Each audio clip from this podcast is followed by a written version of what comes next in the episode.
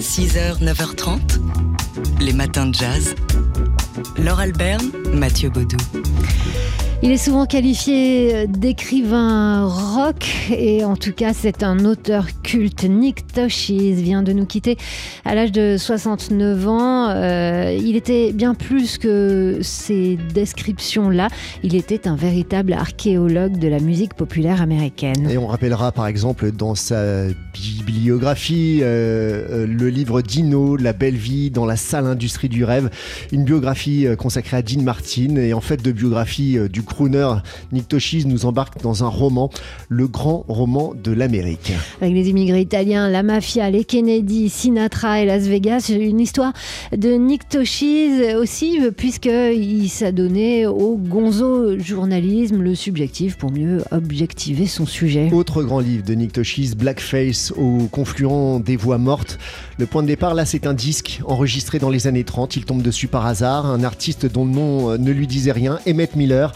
La voix et la musique qu'il entend l'obsèdent, ni country, ni blues, ni jazz, ni noir, ni blanche, une alchimie de tout cela, dans laquelle Nick Toshis voit l'expression ultime de la culture américaine. Miller, explique-t-il, était un comique et musicien qui se produisait grimé en noir dans les minstrel shows et, euh, Toshis euh, brosse euh, en fait une, archéologie donc de cette musique populaire américaine, un paysage qui va bien au-delà bien sûr de ces minstrel shows. Ouais, Toshis voit dans toutes ces usurpations, ces imitations, ces emprunts et vols en série un parfait symbole du show business à l'américaine. 6h, 9h30, les matins de jazz. Laure Alberne, Mathieu Baudot.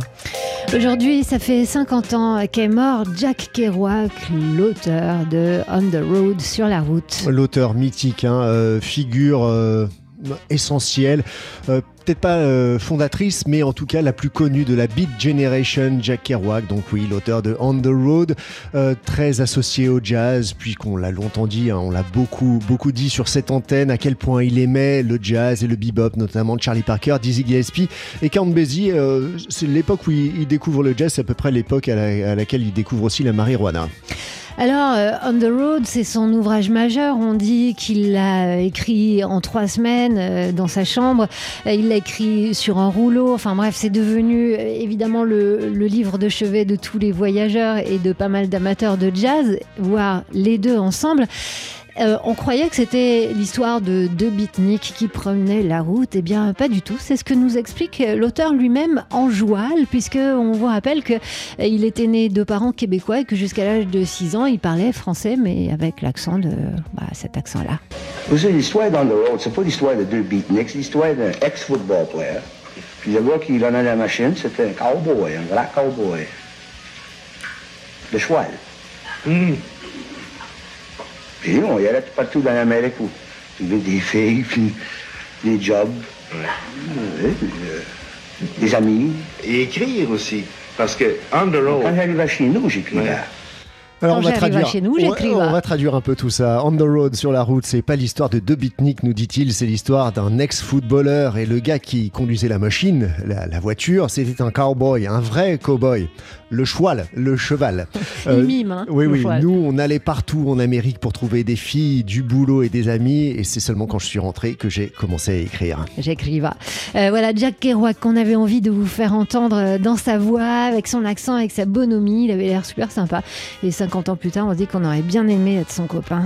6h, 9h30, les matins de jazz sur TSF Jazz. À Saint-Brieuc, en Bretagne, on écoute TSF Jazz sur le 106.9. Bonjour, Saint-Brieuc.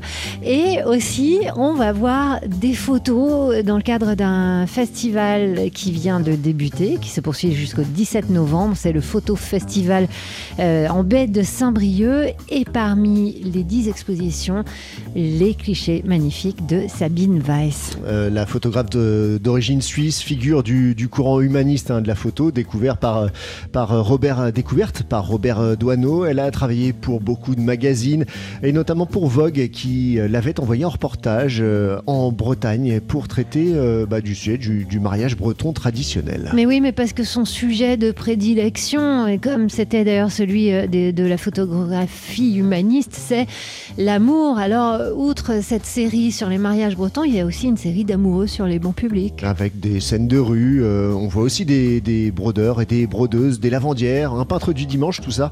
Euh, donc, euh, dans le cadre de cette euh, huitième édition du Festival de la photo dans, en baie de, de Saint-Brieuc, qui se déroule en ce moment jusqu'au 17 novembre.